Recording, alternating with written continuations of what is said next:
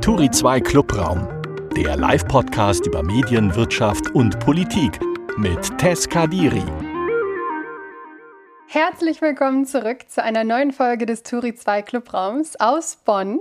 Heute mit Gabor Steingart und Peter Turi. Gabor, du bist der Kapitän der Pioneer One. Hallo an die Spree, nach Berlin. Hallo Gabor. Hallo Tess, hallo Peter. Tagchen. Dich stellen wir gleich noch mal ein bisschen ausführlicher vor. Als Gast, äh, als Gast aus der Turi 2 Redaktion begrüße ich heute Peter Turi. Und ich darf dich, Peter, kurz vorstellen. Du bist der Gründer von Turi 2 und vermutlich der einzige Chef, der Mitarbeiterinnen im Clubhaus rekrutiert, wie du es bei mir getan hast.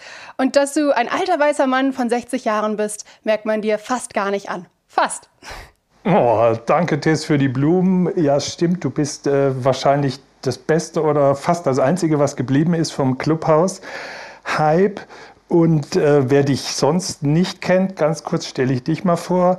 Tess, du bist die heiß ersehnte Auffrischung in unserem Redaktionsteam, unsere Immunisierung gegen Altersstarrsinn, sozusagen die Boosterimpfung für den Turi 2 Clubraum. Puh, danke.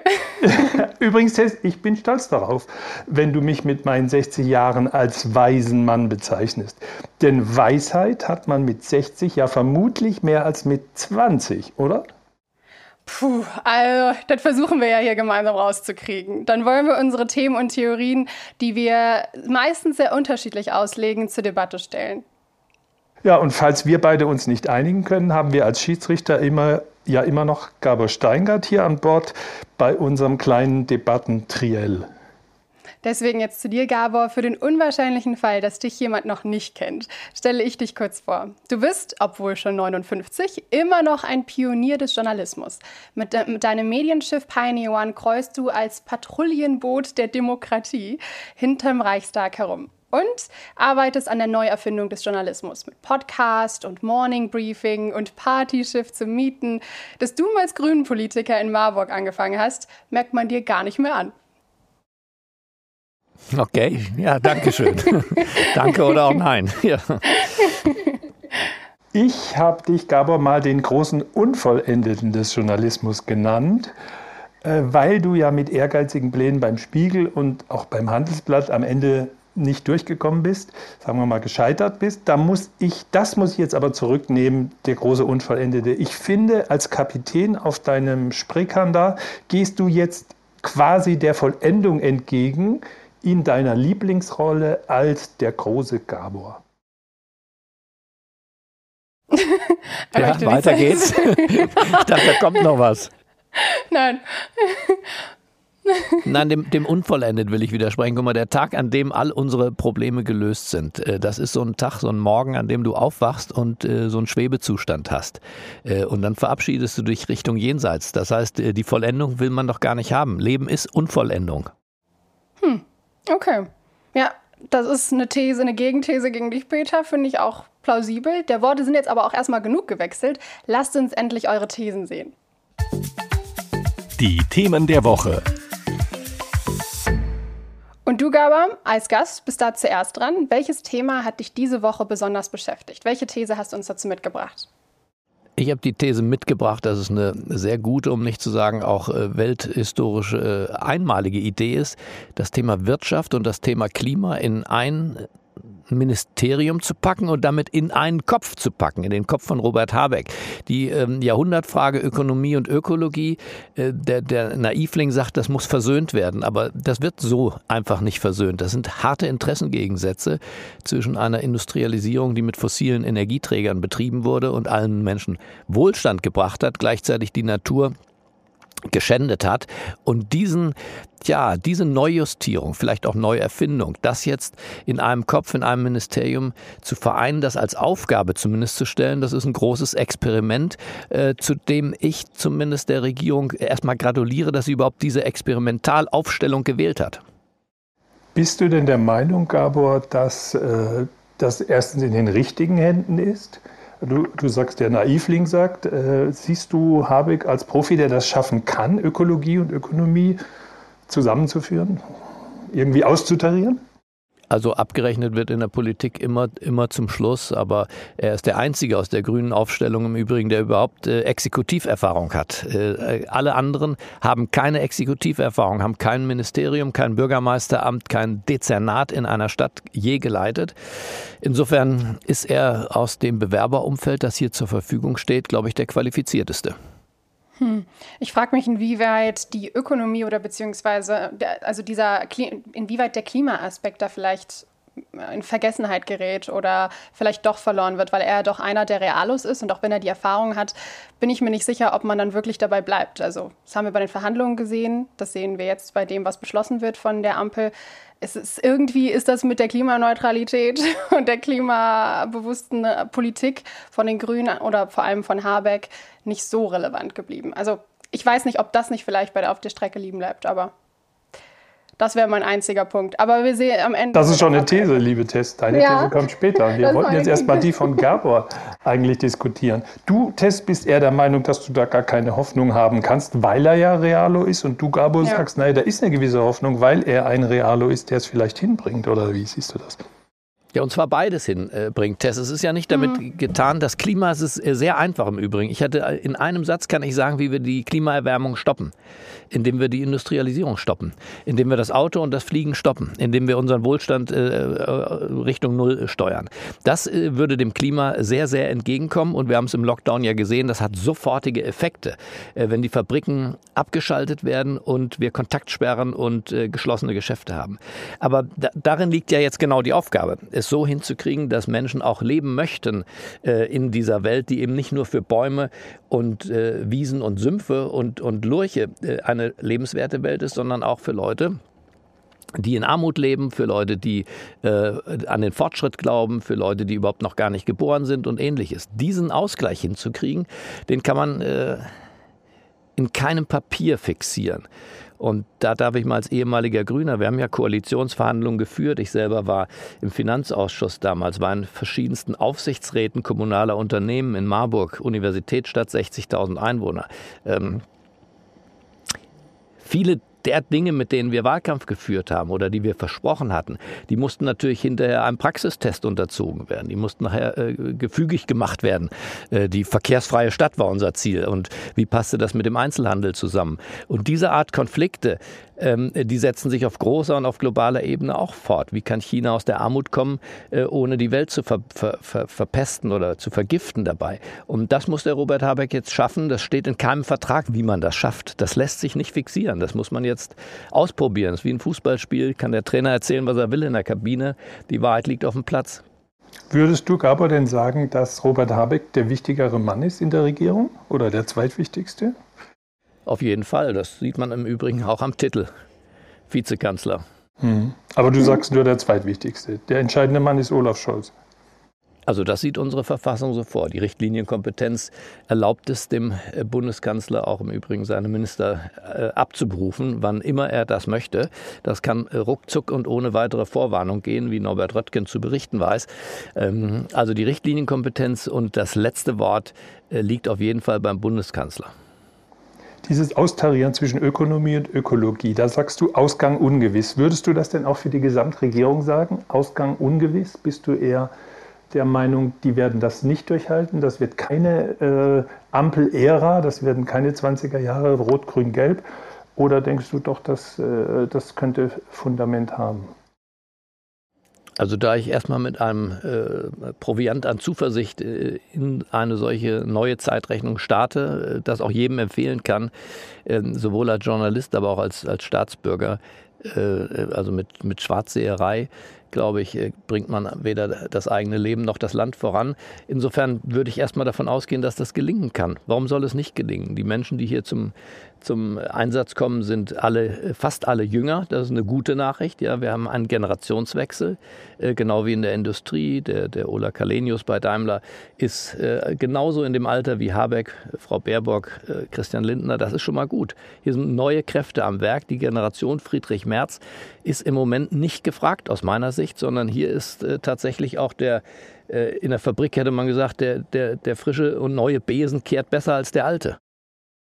Gut, wir haben deine Argumente jetzt gehört. Formulierst du noch mal kurz deine These, damit Tess und ich sagen können, Daumen hoch oder runter. Deine These, Gabor, ist? in einem Satz Ökonomie und Ökologie ähm, muss zusammen gedacht werden und auch zusammen regiert werden. Und insofern ist die Aufstellung, das in ein Superministerium Wirtschaft und Klimapolitik zu packen und in eine Hand zu legen, eine gute, gleichzeitig auch eine riskante Idee. Also da kriegst ja. du von mir einen klaren Daumen hoch. Von mir auch, das stimmt. Ja, dann danke Vielen für Dank. deine These. Und weiter geht's. Meine These bleibt auch bei der Politik und bei der Koalition.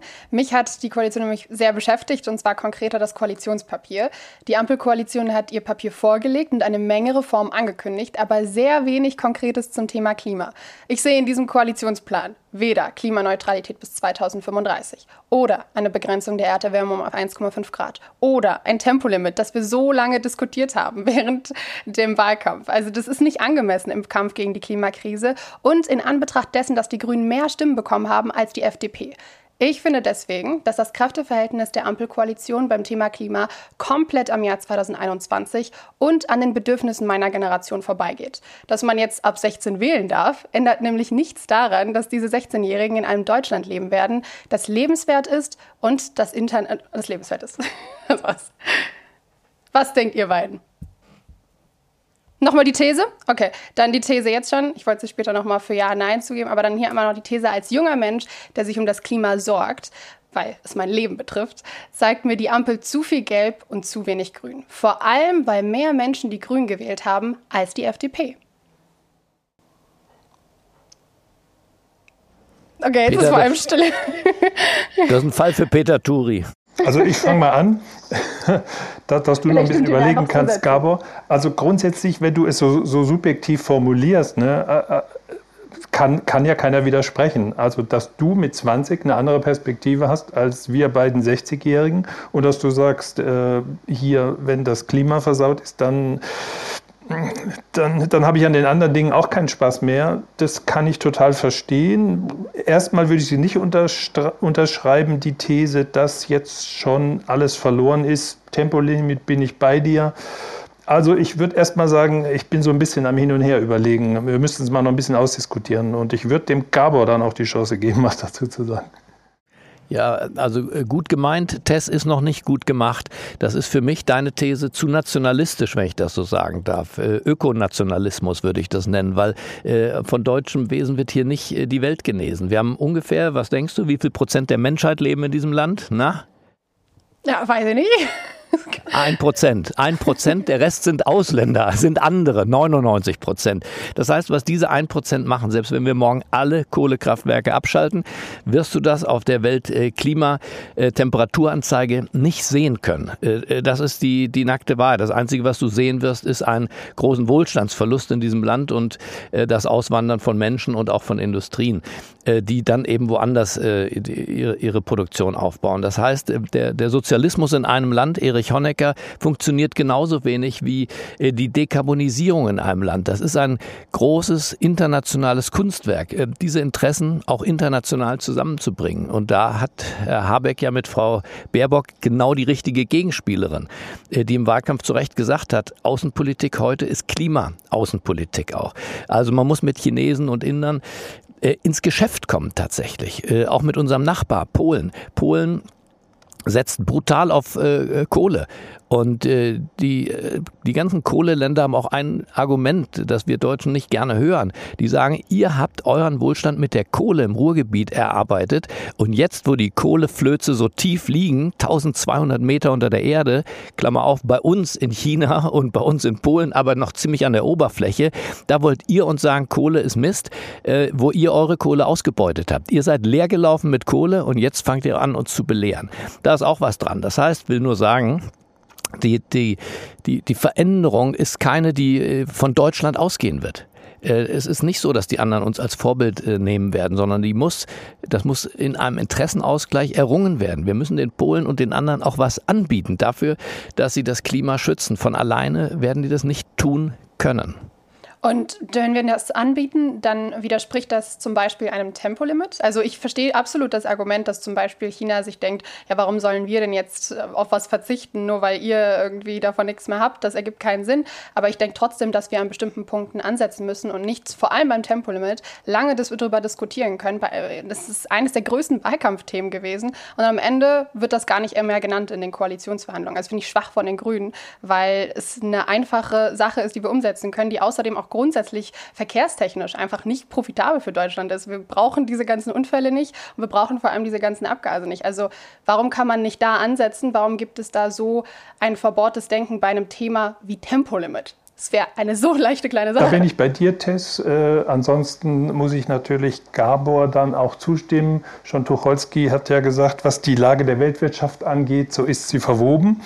Äh, und es ist ähm, aber wir sollten doch tun, was wir tun können.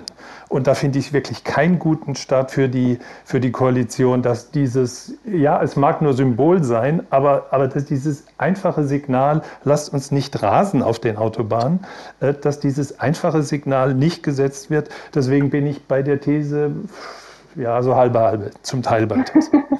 Aber, aber liebe Tess, ich bin sehr für Eigenverantwortung von Bürgern. Ich rase auf der Autobahn nicht. Ich erwarte im Übrigen auch äh, äh, von, von äh, meinen Freunden, Mitarbeitern, Eltern, es macht überhaupt gar keinen Sinn mit 180, 230. Ich meine, klar, wir erleben das alles auf der Autobahn. Äh, Im Übrigen auch in, in Tempolimit-Abschnitten erleben wir das. Das Tempolimit an sich äh, ändert nichts, wenn die Menschen sich nicht ändern. Ähm, das heißt, ähm, ich hätte das Tempolimit auch äh, verstanden und gemacht. Ich glaube, die Gesellschaft hätte es auch akzeptiert passiert. Ähm, wir haben im Übrigen wahrscheinlich auf 70 Prozent aller Strecken Tempolimits in Deutschland, aber ein generelles Tempolimit wie in den USA nichts dagegen zu sagen. Aber das heißt jetzt nicht, nur weil es der Staat uns nicht vorgeschrieben hat, dass wir es nicht trotzdem machen sollten.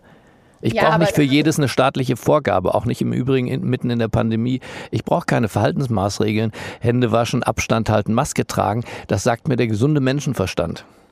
Ich denke, aber das ist so eine Fehlthese. Ja, da will ich noch mal kurz, also weil ich denke, dass es ein Fehlschluss vieler Liberalen ist. Man kann nicht von sich selbst auf den Rest der Bevölkerung schließen.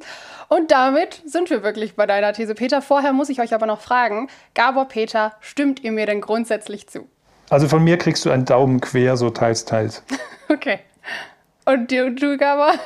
Also ich stimme dir zu, weil ich die gute Absicht honorieren möchte äh, und äh, gleichzeitig in Rechnung stelle, dass ähm, dass der Fortschritt auch schneller kommt, wenn es Menschen gibt wie du, die etwas ambitionierter rangehen und nicht so abgeklärt oder so mit komplizierten und so weiter. Alles ist verwoben in der Weltwirtschaft. Insofern Daumen hoch. Danke. Ich freue mich über die Erfolgsquote und starte mit sehr viel Optimismus zu dir, Peter. Was ist dein Thema? Was ist deine These?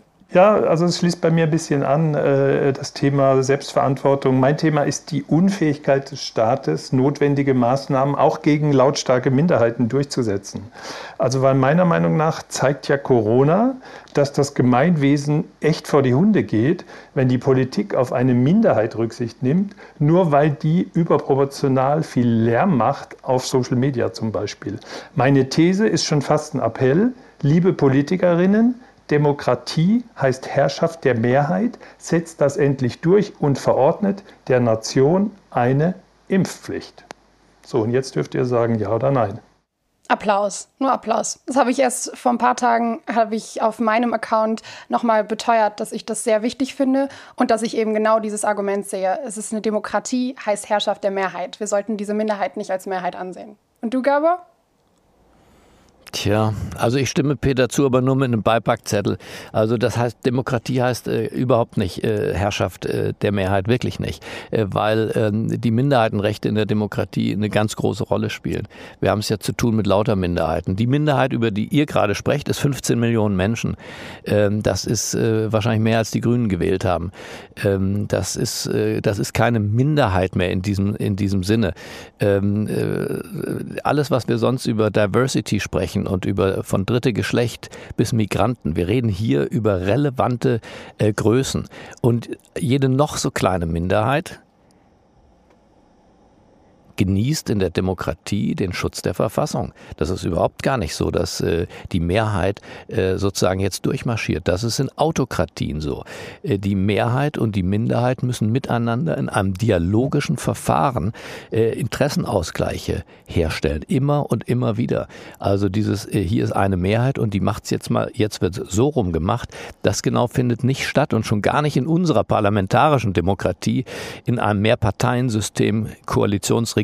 All das ist ja gewollt. Wir haben eben keinen Führerstaat. Was ihr euch wünscht, ist eigentlich der Durchregier-Führerstaat, wo die Mehrheit, wo die Mehrheit der Minderheit mal eine klare Ansage macht. Trotzdem, ja. ja. Sag noch kurz, dann verteidige ich meine. Ja, trotzdem, äh, trotzdem ist natürlich bei dem Thema Impfpflicht ähm, ist es so, dass, äh, dass ich schon auch der Meinung bin, der Gesetzgeber ist, ist, hier, ist hier dran. Äh, so schöner wäre es natürlich, äh, die Politiker würden es hinkriegen, durch klare Informationen auch hier die Menschen zu einer eigenverantwortlichen Handlung, wie das in Spanien im Übrigen gelungen ist. Die Spanier sind nicht klüger und nicht dümmer als wir und haben eine Impfquote von 90 Prozent. Das heißt, hier ist auch was schiefgegangen. Der Deutsche sagt, ja, jetzt müssen wir aber sofort mit Zwang darauf reagieren. Ähm, ja, aber das ist wie in der Kindererziehung, äh, im Übrigen auch im Umgang mit Tieren. Das, was, was äh, freiwillig nicht geliefert wird, jetzt kommt also die Peitsche dann oder die Inhaftierung vielleicht sogar. Also insofern. Ja. Jetzt verteidige ich mein, äh, meine These, weil schaut euch doch andere Dinge an. Es geht ja nicht darum, dass man Menschen Dinge ver verbietet, die sie für sich machen und die keine Auswirkungen aufs Gemeinwesen haben. Ich will niemanden Netflix äh, äh, verbieten, auch wenn ich zum Beispiel es nicht gucke. Ähm, es geht ja ums Gemeinwohl. Ja? Und denkt mal zum Beispiel an das Beispiel Rauchverbot müssen die 80 Prozent Nichtraucher in einem Lokal sich von den 20 Prozent, die sagen, das ist mein Menschenrecht zu rauchen, wo ich will, äh, äh, belästigen lassen? Nein, das haben wir ja auch geändert. Oder denk mal an Alkohol an Steuer, Gabor. Äh, es gab ganz viele Leute, die gesagt haben, das kann ich selber entscheiden. Es, es gab diese 20 Prozent Minderheit gegen Alkohol am Steuer, gegen die Gurtpflicht. Ja? Und wenn wir ähm, das Argument Selbstbestimmung, körperliche Unversehrtheit, das zieht da nicht. Wir sagen ja auch nicht, das Zahlen von Steuern, ja, das machen wir nach, oder die Verkehrsregeln rechts vor links, das machen wir so, äh, wie wir wollen. Der Staat muss gewisse Dinge regeln, damit das Gemeinwesen funktioniert. Und jetzt in dieser Pandemie sehen wir, dass, es eine, dass wir an eine Situation kommen werden oder da schon sind, wo wir eine Regelung brauchen. Und dann braucht der Staat einfach auch mal den Mut zu sagen, ja, also wir müssen diejenigen ja nicht gleich verhaften oder zwangsvorführen lassen, aber dass klar gemacht wird, was die Pflicht als Bürger ist und was eigentlich nicht geht und was, wie man sich außen, außerhalb der Gesellschaft stellt, das kann man schon beschließen und das müsste kommen, meiner Meinung nach. Aber ich widerspreche ja nur sozusagen im, in den Anmerkungen, nicht in der, in der Folge. Ich, wir sind in einer Lage, wo nur noch diese Impfpflicht äh, hilft, nicht zu verwechseln mit dem Impfzwang im Übrigen. Da bleibt ein hoher Anteil von Freiwilligkeit bei der ganzen Geschichte. Äh, wir sehen ja schon, wie die Bahn gar nicht kontrollieren möchte. Ähm, also insofern, ich bin ja dafür. Ich sage nur, äh, ganz so einfach ist es nicht. Jetzt machen wir das, jetzt ziehen wir das durch. Auch diese anderen Themen, die du angesprochen hast, haben ja eine große, ähm, naja, einen großen Debatten Debattenvorlauf. Zum Beispiel nehmen wir mal das Tempolimit, weil wir das ja hatten. Das wird ja kommen. Das kommt so über, über einen Zeitraum von 30 Jahren kommt ein Tempolimit in Deutschland. Von dem Slogan Freie Fahrt für freie Bürger, der ADAC in den 70ern, sind wir ganz weit weg. Wir sind zu Tempozonen 30 gekommen, äh, wir sind zu, zu äh, verkehrsberuhigten Wohngebieten gekommen, wir sind zu Limits auf den Autobahnen. Gut, wir, jetzt kommen aber vom Hundertsten ins Tausendste, aber wir wollen dich ja noch ins Kreuzverhör nehmen. Deswegen jetzt ganz okay. zum Schluss sage ich, also Daumen hoch oder runter für meine These, die Demokratie sollte jetzt die Vernunft durchsetzen und der Nation eine Impfpflicht, keinen Zwang verordnen. Ja oder nein? Ja, am besten sogar schon vor Österreich, die das ja auch schon angekündigt haben für 2022.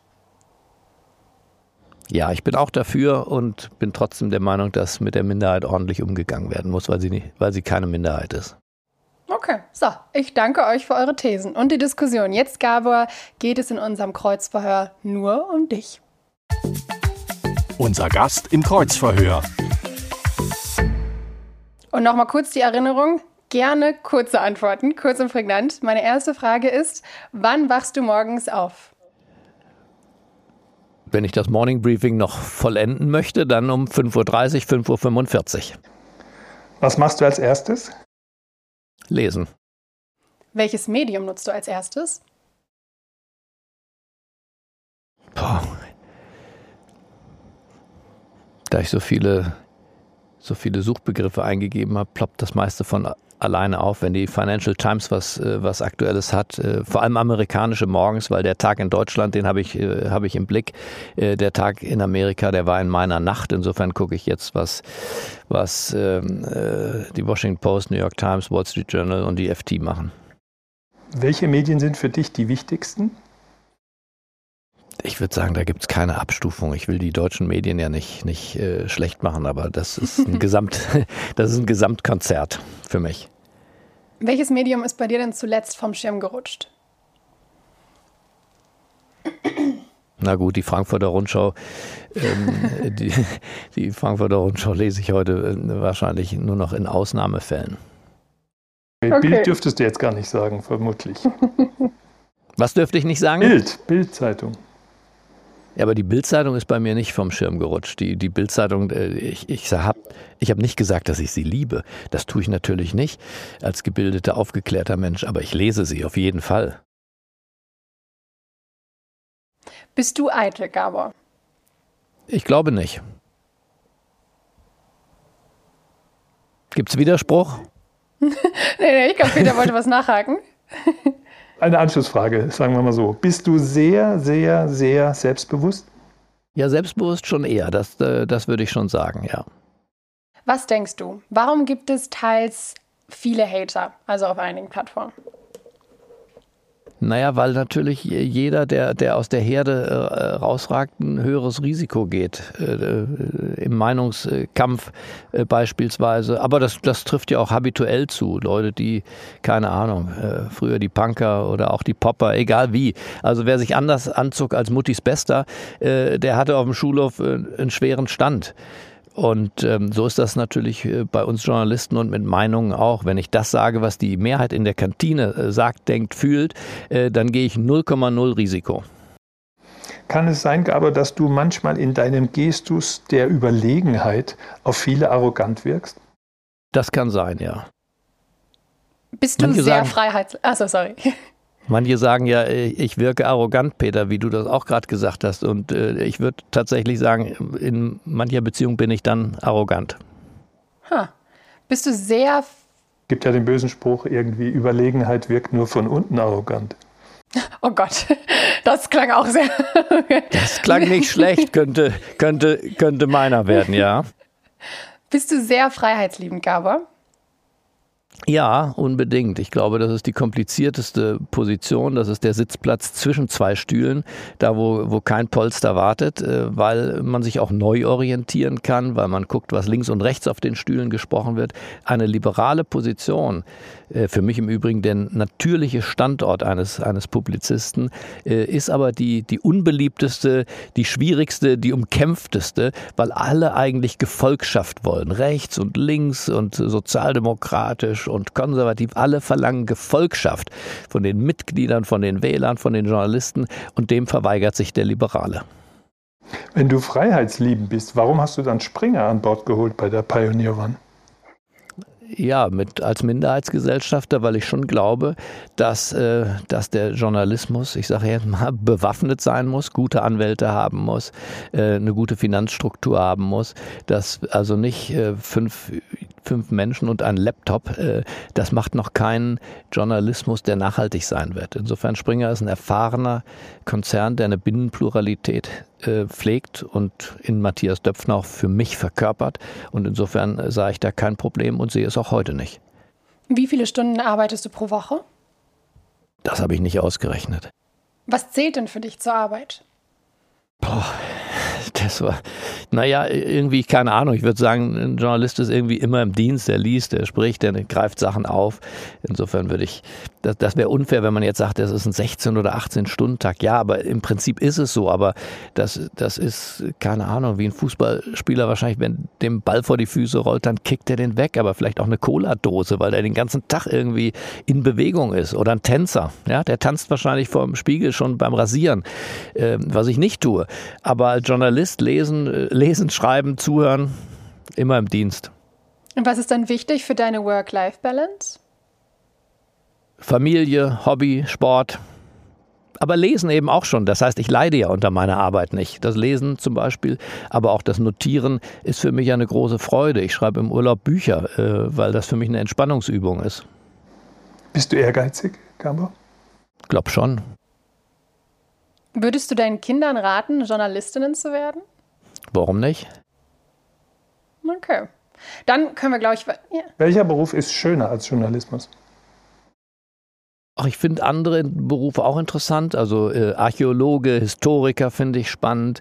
Ähm, ich finde heute natürlich auch äh, alles, was mit Algorithmen, mit Software, mit Programmierung zusammenhängt. Äh, Drehbuch schreiben ist, ist eine, eine, tolle Geschichte oder aber auch Kunstgeschichte, künstlerische Berufe. Also ich finde, es gibt viele Wege, ähm, seine Ambition im Übrigen finde ich das schönere Wort als Ehrgeiz. Seine Ambition, ähm, mehr zu sein als ein Mensch, der morgens aufsteht, abends ins Bett geht, dazwischen isst und verdaut, das wäre mir zu wenig. Gut, dann weg von der Person zur Firma. Wie viele bezahlte Abos habt ihr Ende November? Im September waren es 13.000. Ist das weiter gewachsen? Das wächst jeden Tag. Wo seid ihr jetzt?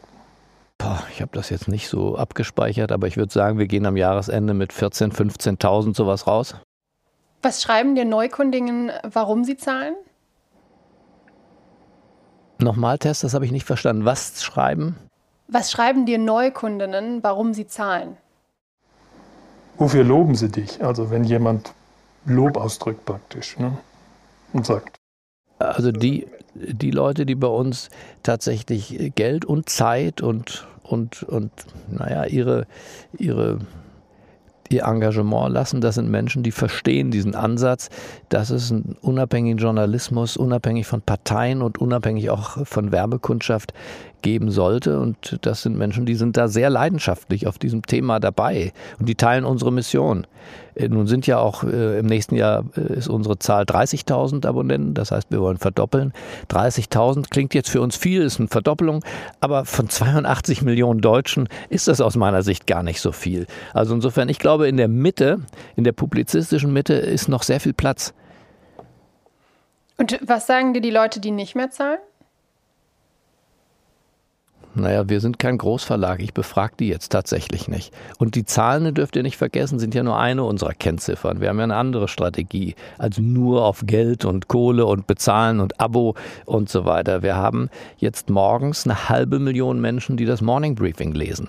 Äh, und zwar im Minimum eine halbe Million. Das läuft hoch bis zu 700.000, 800.000 plus 150 bis 200.000, die den Podcast hören.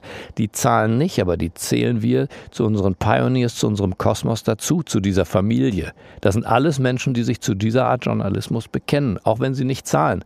Aber warum sollen sie auch zahlen? Äh, wir verlangen ja gar keine Bezahlung für das Morning Briefing und für den Podcast. Also insofern, das sind Menschen, die sind genauso leidenschaftlich dabei. Vielleicht würden die zahlen und vielleicht müssen die später auch zahlen. Aber im Moment fragen wir ja gar nicht nach Geld, sondern wir fragen nach, nach Zeit, nach Aufmerksamkeit, nach, nach Engagement. Lass uns ein bisschen springen, Tess. Ich merke, wir kommen nicht vor. Ja, wir haben wirklich zu viele Fragen fast aufgeschrieben. Lass uns über die Gründe sprechen, äh, Gabor, warum doch relativ viele Leute bei dir dabei sind. Ähm, Würdest du sagen, die Grundlage war das Morning Briefing beim Handelsblatt? Also, dass du gesagt hast, so ein, also ein morgendlicher Newsletter ist doch eigentlich besser als eine Tageszeitung, weil die kommt vielleicht nicht wegen dem schlechten Wetter oder weil ich woanders bin. Also, ist die Basis deines Erfolgs das Morning Briefing? Ja, und ich würde auch, du hast gesagt, relativ viele Leser. Setz mal die Zahl halbe Millionen ins, ins Verhältnis zu der Auflage einer FAZ und einer Süddeutsche ähm, oder einem Handelsblatt oder auch der Welt. Äh, da passen die alle zum Teil zweimal rein. Äh, das Handelsblatt passt äh, da fünfmal rein in diese Zahl. Das heißt, wir erreichen eine, ähm, eine Audienz von, von halbe Million bis 800.000 nur mit dem Schriftlichen. Podcast kommt immer noch on top, morgens in zwei Stunden. Mm, ich würde sagen, wir sind in, in vielerlei Hinsicht und für manche Menschen jedenfalls das Leitmedium am frühen Morgen. Und das ist unser Ziel. Und die Tageszeitung äh, hat sich als Form überlebt. Die Tageszeitung muss neu definiert werden und man kann das Morning Briefing ein, ein Newsletter nennen. Manche nennen es einen Blog. Ich würde es eine digitale Tageszeitung nennen und unser heimlicher Claim ist, mehr Tageszeitung braucht kein Mensch. Du beherrschst ja die Kunst des Magazinjournalismus recht gut, die Johannes Groß mal so definiert hat, erst vereinfachen, dann übertreiben. Bekennst du dich schuldig, ein Meister dieser Regel zu sein, Vereinfachung und Übertreibung? Johannes Groß ist ein wunderbares Vorbild und kombiniert mit Rudolf Augstein, äh, der das genauso beherrscht hat, äh, gibt das für mich Sinn. Ja, und meine Zwischenfrage, übertreibst du es nicht manchmal wirklich? Also am Dienstag schreibst du, bereits in der ersten Krise scheitert Scholz gnadenlos. Tragisch für Deutschland. Zwei Tage später, am Donnerstag, dann ist Olaf Scholz, ich zitiere, Gewinner Nummer eins und das Stehaufmännchen des noch jungen 21. Jahrhunderts und Glückwunsch Kanzler. Wie passt das zusammen? Ja, auch interessant, habe ich mich auch gefragt. die, die Überschrift, die erste, die du vorgelesen hast, zum Beispiel, das, das ist ein, eine Folge natürlich von Erfolg. Diese Überschrift hat Fokus drüber gesetzt, äh, die habe ich gar nicht gemacht. Ja, das ist, äh, er ist für mich nicht gnadenlos gescheitert. Äh, insofern, das steht auch gar nicht in dem Text. Ja. Das ist Clickbaiting. Ähm, wir, äh, wir, wir verkaufen ja das Morning Briefing sowohl an Bloomberg, Klammer auf, als einziges deutsches Medium zahlt ein US-Konzern überhaupt für deutschen Content, sagt mir ein zweites Unternehmen. Aber Bloomberg macht seine eigenen Überschriften, Focus macht die eigenen eins und eins und wo wir noch überall sind. Das heißt, äh, das ist nicht meine Überschrift. Olaf Scholz ist nicht gnadenlos gescheitert. Aber die Koalition muss sich bei der Pandemie anstrengen. Ja, aber du bist dann auf der Schiene von den Medien, die mit solchen Überschriften, die genannten Zahlen kommen ja auch daher. Also äh, mich ermüden diese täglichen Übertreibungen ein bisschen. Also ich brauche immer mal Pausen von, vom, vom, vom Morning Briefing, weil ja jeden Morgen irgendwie die Welt total neu erklärt wird von dir und oft in solchen Übertreibungen. Kriegst du das ja, dann, auch manchmal gespiegelt von Lesern? Aber dann, dann gönn dir doch die Pause, Peter. Das ist doch eine gute Idee. Entspannung und dann auf ein neues. Ja, vor allem mal zwei Tage später dann schon das Gegenteil wieder gilt. Ja, so ähnlich war es ja mit Corona. Am Anfang hat das Morning Briefing geschrieben, das ist ein Medienphänomen, eine bessere Grippe. Und ganz kurz danach war die Regierung, hatte es total verpennt, was für eine tödliche Gefahr das ist. Also solche Übertreibungen, Vereinfachungen, Fehleinschätzungen, ärgern die dich oder sind die Teil des Geschäftsmodells? Also da halte ich es mit John Maynard Keynes. Wenn sich die Fakten ändern, ändert sich meine Meinung. Am Anfang war ich nicht schlauer und die Experten, die wir befragt hatten, dazu haben das mit dieser Wintergrippe verglichen. Äh, sobald sich herausstellte, dass dem nicht so war, haben wir unsere Meinung geändert. Richtig. Okay. Das waren zwei Thesen für deinen Erfolg. Wir haben noch eine dritte These, warum du Erfolg hast. Du setzt nämlich gezielt auf neue boomende Medien und du entwickelst die auch konsequent weiter. Also deine Basis ist der Morgen-Newsletter, der anscheinend die Tageszeitung ersetzt. Richtig? Und dann Podcast als Weiterentwicklung, ja, ja, oder? Mhm. Mhm. Ja, Podcast, Live-Journalismus. Der Live-Journalismus ist schon ein wesentliches Element. Der wird dann, wenn ihr so wollt, in Tüten gepackt. Der ist in einem Newsletter, in einem Podcast, kann in einem Video sein. Aber ähm, äh, die, der Beginn ist eine, eine Begegnung von echten Menschen in einem Zeitalter, das von sich sagt, es sei ein digitales. Ich glaube an, die, an diese Kombination von, von echten Menschen und dann von digitalen Produkten. Mhm. Und warum setzt du so stark auf Podcasts, Gabor? Weil sie direkter ins Ohr gehen und eine höhere emotionale Bindung erzeugen lassen? Also kriegt man Abos heutzutage auch besser mit Podcasts als mit Print oder digital? Das ist erstens nicht meine Art zu denken, womit bekomme ich besser Abos. Zweitens gucke ich, ähm, das hängt mit meinen, ich war zweimal beruflich in den USA Einmal für Holzbring, einmal für den Spiegel. Holzbring war ganz am Anfang, am Ende meiner Ausbildung New York und das andere Mal war, war Washington. Ähm, und das Podcast und das Hören und das Audio ähm, das neue Lesen ist für sehr viele Menschen. Nicht für alle. Nichts gilt heute für alle. Aber äh, das, das habe ich dort verstanden und, und mitgebracht. Und insofern ähm, bin ich vielleicht für Deutschland ein Pionier, aber ja nicht weltweit. Ich habe mir das abgeguckt, ich habe Vorbilder. Du bist ja hm. auch ein Meister darin, äh, Gabor, Journalismus als große Inszenierung auf die Bühne zu bringen. Ne? Also du betreibst das Patrouillenboot Boot der Demokratie, du verkaufst Frühstückstassen mit deinem Bild, äh, Schiffsstahl. Bist du die Drama-Queen des deutschen Journalismus? Weiß ich nicht, aber was haben Tassen und Stahl jetzt mit der Drama Queen zu tun? Ja, Inszenierung insgesamt, ne? Okay. Also ja, ich glaube schon, äh, da reden wir eher von, von, von Markenbildung. Ja. The Pioneer ist eine neue Medienmarke. Wir haben in Deutschland äh, nicht so viele äh, äh Medienmarken neu. Fokus war im, im, im, sagen wir, im General Journalismus, kein Fachmedium, sondern im, im General Interest Journalismus die letzte wirkliche Neugründung. Und da wollen wir die Marke The Pioneer durchsetzen. Nicht die Marke Steingart im Übrigen. Steingart wird vergänglich sein. Aus Steingarts Morning Briefing wird auch in absehbarer Zeit dann The Pioneer und The Pioneer Briefing. Das heißt, diese Marke muss inszeniert werden. Natürlich, wie jede Marke. Da ist eine Tasse und ein Stück Stahl mal das Mindeste. Und auch erst der Anfang, äh, Peter. Die Inszenierung zu einer Marke äh, gehört dazu. Es gibt keine Marke, die nicht auch äh, inszenatorische Anteile besitzt. Okay, langsam müssen wir, glaube ich, Richtung Ende kommen, aber lange müssen wir uns wirklich dem Ende Aber ich habe noch eine Frage. Ich als Nachwuchsjournalistin möchte. ich habe eine News rausgehört. Das Steingarts Morning Briefing wird umbenannt in The Pioneer Morning Briefing. Das ist beschlossene Sache. Die Frage ist der Zeitpunkt. Okay, trotzdem, bevor wir uns dem Ende zuneigen, noch eine Frage von mir oder ein paar Fragen von mir als Nachwuchsjournalistin. Was macht guten Journalismus für dich denn aus, Gabor? In einem Wort Unabhängigkeit. Und die beginnt wirklich im Kopf. Und was macht, und was macht vielfältigen Journalismus aus? Dass ganz viele für sich unabhängig sind und dann ergibt sich die Vielfalt von allein. Die meisten Journalisten sagen Diversity und meinen damit äh, irgendwie immer nicht sich. Äh, bei sich selber halten sie sich ganz in der Herde auf. Diversity im Journalismus heißt, dass jeder seine eigene Meinung hat und dann wird man feststellen, dass äh, von 100 Menschen wahrscheinlich 80 sehr, sehr unterschiedlicher Meinung sind. Und so kommt Vitalität und Leben in die ganze Geschichte. Und deswegen ist Unabhängigkeit die Kernkompetenz eines Journalisten. Wer das nicht aushält, Unabhängigkeit, muss man ja aushalten können. Das heißt nämlich, dass man auch angefeindet angefeindet wird, kritisiert wird, nicht gemocht wird, gemieden wird, nicht eingeladen wird, ausgeladen wird. Wer das nicht aushält, sollte ganz zügig den Beruf wechseln. Braucht die Pioneer One eine Frauen- und Migrantinnenquote? Nö, glaube ich nicht. Wir haben ja ganz viele Menschen unterschiedlicher Herkünfte. Fängt bei mir an im Übrigen. Ich bin halber Ungar. Mein Vater ist 1956 als bewaffneter Kämpfer des damaligen Ungarnaufstandes nach Deutschland gekommen. Bist du dein Mitarbeiterin auf dem Schiff ein guter Chef? Das müssen die anderen sagen. Ich hoffe. Ich gebe mir Mühe. Ich gebe mir Mühe. Nobody is perfect. Und zuletzt vor unserer Community-Frage: Wie streng bist du mit dir selbst? Sehr.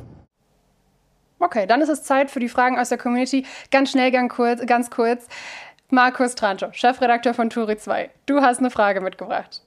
Wenn wir die Zeit dafür noch haben, gerne. Ähm, äh, wobei, ich weiß nicht, ob ich sie ganz kurz hinkriege. Ähm, äh, es, es geht darum, Gabor Steingart sagt ja immer, äh, keine Werbung möglichst und besteht sehr auf Unabhängigkeit, haben wir gerade auch schon mal wieder gehört. Im Editionsinterview haben wir äh, vom, im vergangenen Jahr oder Anfang dieses Jahres darüber gesprochen, dass das Schiff eine eigene Firma ist, die ähm, auch Veranstaltungsfläche vermietet. Und jetzt gab es vor ein paar Tagen auf der Pioneer One den äh, NATO-Talk 2021.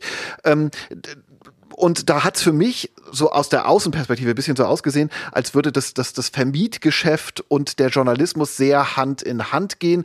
Äh, die äh, Deutsche Atlantische Gesellschaft, die ja so eine Art Lobbyverein für die NATO ist, hat das Schiff äh, gemietet für eben diesen NATO-Talk. Zumindest sah es für mich so aus. Dann wurde da diskutiert, da hat Gabor auch auf dem, auf dem Podium gesessen. Anschließend gab es dann auch noch für Jens Stoltenberg ein Interview und Sendezeit in äh, dem Hauptstadt-Podcast. Ähm, ich will da gar nicht sagen, dass das irgendwie verwerflich ist, aber es sieht für mich tatsächlich ein bisschen so aus wie das klassische Werbegeschäftsmodell, aber eben nur mit einer, Veranst äh, einer, einer, einer Veranstaltungsfläche statt einer Werbefläche, die da vermietet oder verkauft wird. Okay, wo war die Frage?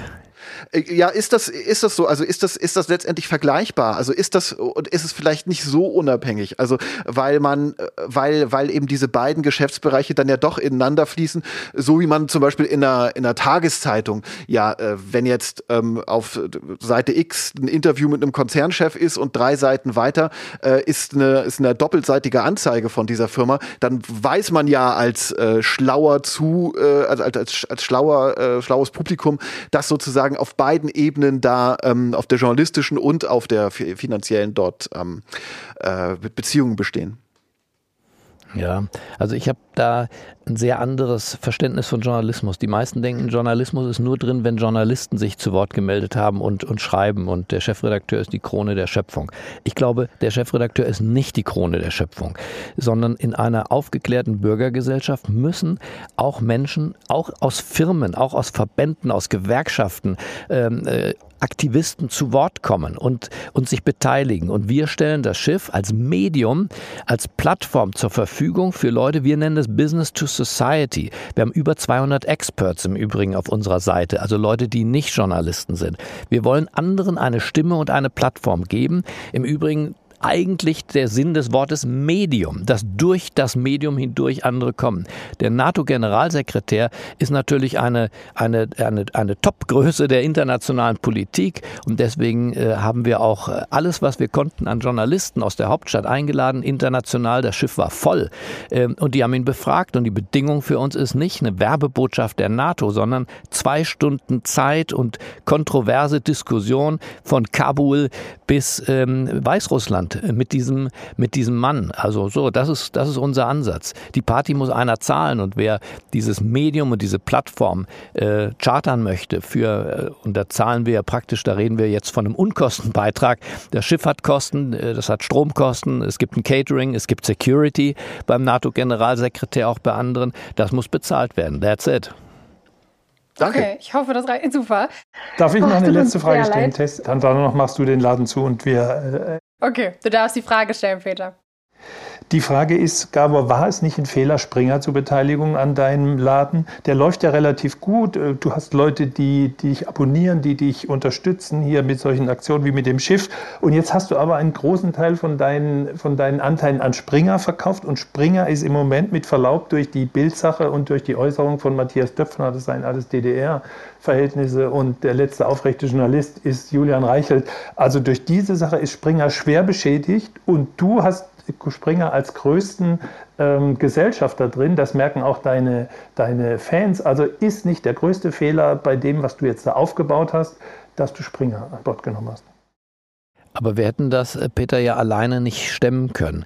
Ähm, die, die Initialzündung auch finanziell kam von mir. Ähm, und, äh, und danach haben sich auch andere beteiligt an der Firma. Zehn Prozent gehören heute Leuten wie, wie Klaus Hommels und Thomas Gottschalk und äh, Matthias Prinz und vielen anderen, die ihr auch kennt. Ähm, aber wir brauchten schon auch einen Ankeraktionär, der uns tatsächlich äh, unterstützt mit, mit dem, was man gerade in der Gründung braucht. Aber im Übrigen auch mit, ich sag mal, äh, niedrig verzinsten Darlehen zum Beispiel. Ja? Äh, keiner Bank gibt eine, einer solchen Unternehmung und ich, ich wollte ein relevantes Medienunternehmen bauen. Das heißt, wir brauchen über die Strecke zwei zwei, äh, vielleicht sogar dreistellige Millionenbeträge über den Zeitraum X. Und äh, die, die kann äh, ich nicht von Lesern abverlangen, die kommen auch nicht auf die Schnelle durch Abos. Es ist hier ähm, naja, sehr im amerikanischen Sinne. Es muss erstmal investiert werden. Und da ist ein äh, erfahrenes Medienhaus, das nicht nur Zugang zu Geld und zu guten Konditionen, sondern auch ein wirklich kluges strategisches Controlling besitzt, dass wir das Geld nicht zum Fenster rausschmeißen, dass wir in einem sehr dialogischen Verfahren das Geld klug einsetzen, dass wir uns Technologien vielleicht auch teilen. Äh, das funktioniert alles sehr gut und dafür äh, habe ich Springer gebraucht und brauche nach wie vor ein, ein Medienhaus. Es gab auch im Übrigen Interessenten, aus medienfremden Branchen, äh, die, die gerne diese Rolle übernommen hätten. Aber ähm, wir haben gedacht, wir bleiben innerhalb der Branche, weil das klug ist und nicht irgendeinem irgendeinem Löwen äh, aus, äh, aus den verschiedensten Gewerken dieser, der, äh, die, dieser Gesellschaft, sondern äh, wir, wir sind im Medienbereich geblieben. Na gut, wenn du bis zu dreistellige Millionensummen brauchst, das ist jetzt natürlich, du hast gesagt, zwei bis dreistellige Millionen. Ja über den Zeitraum X. Na guck mal, wir geben in diesem Jahr, wir geben in diesem Jahr äh, fast zweistellig schon aus. Wir werden uns im nächsten Jahr steigern. Rechne das zusammen. Das Ganze wird hinterher aus meiner Sicht werden auf jeden Fall in einem äh, noch von mir überblickbaren Zeitraum äh, 100 Millionen Investment sein. Natürlich. Das heißt, dass ihr auch nächstes Jahr noch zweistellige Millionensummen verbratet, also die wirklich ausgibt. Genau. Super, Themen, Thesen und Kreuzverhör. Ich finde es wohl Zweistellig auch ich schön hitzig und langsam sind wir jetzt aber durch. Gabor wollte noch was sagen zum Thema Ja, zweistellig. Ja, ich weiß nicht genau, ob es nächstes Jahr zweistellig sind wir, aber wir laufen hoch in diese Richtung. Ich bin auch nicht befugt, äh, tatsächlich hier konkrete Summen zu sagen, aber ich sage mal, eine, eine Summe von 100 Millionen wird hier investiert sein in einem Zeitraum X. Das ist, das ist gar keine Frage. Und äh, die, die Refinanzierung ähm, äh, läuft natürlich auch. Die ist ja auch schon angelaufen sozusagen. Break-Even ist geplant für nach jetzigem Stand für, für 23. Okay, wir lernen, dass Gabor groß denkt. Was hast du denn aus dieser Runde mitgenommen, Peter? Was hast du heute gelernt? Ja, dass, äh, dass man mit einem tollen Gast wie Gabor nicht auf 30 Minuten zielen darf. Ähm, dass äh, das Morning Briefing umbenannt wird äh, in Pioneer Morning Briefing und dass Gabor vorhat, insgesamt 100 Millionen Minimum zu investieren. Und dass er hat nicht wirklich gesagt, ob er glücklich ist mit Springer weiter, aber dass er sie braucht. Also ja, ich habe viel gelernt. Danke, Und- Gabor. Danke dir für das Gespräch, Peter, und auch danke dir, Gabor. Was hast du denn aus der Runde mitgenommen? Ja, das ist doch interessant, dass andere Meinungen zum Thema Klima, Umwelt, Impfen äh, zu hören, auszutauschen und sich seine eigene, eigene zu bilden. Insofern äh, ist das Gespräch für mich auch wertvoll, weil es äh, kein Interview eigentlich ja war und ist, sondern, sondern ein Gespräch auf Augenhöhe. Und das finde ich einen guten Ansatz. Das kann ich nur zurückgeben über das Klima und vor allem über ein neues Ministerium und die Möglichkeiten in der Zukunft habe ich heute viel gelernt. Danke euch beiden. Lieber äh, Gabor, du darfst gerne wiederkommen und erzählen, was bei dir so los ist. Wir hören uns wie immer nächste Woche Freitag. Hier erstmal Tschüss Gabor, Tschüss Peter. Wer kommt nächste Woche? Ja, das Vielen kommt Dank. jetzt nächsten. Ja, ich wollte euch erstmal die Möglichkeit geben, euch zu verabschieden. Ja, vielen Dank, Tess. Vielen Dank, Tess, für die, für die gute Gesprächsführung, für die gute Vorbereitung und für alles. Und auch bei dir, Peter. Vielen Dank. Und euch beiden und allen anderen, die zugehört haben, ein fröhliches Wochenende. Wir hören uns wie immer nächste Woche Freitag am 3.12. live um 12 Uhr oder später auf dem Podcast-Anbieter eurer Wahl. Das nächste Mal mit Semira El-Wasil, der Grace Kelly unter den Medienkritikerinnen. Tschüss. Turi 2 Clubraum, der Live-Podcast über Medien, Wirtschaft und Politik. Jeden Freitag um 12.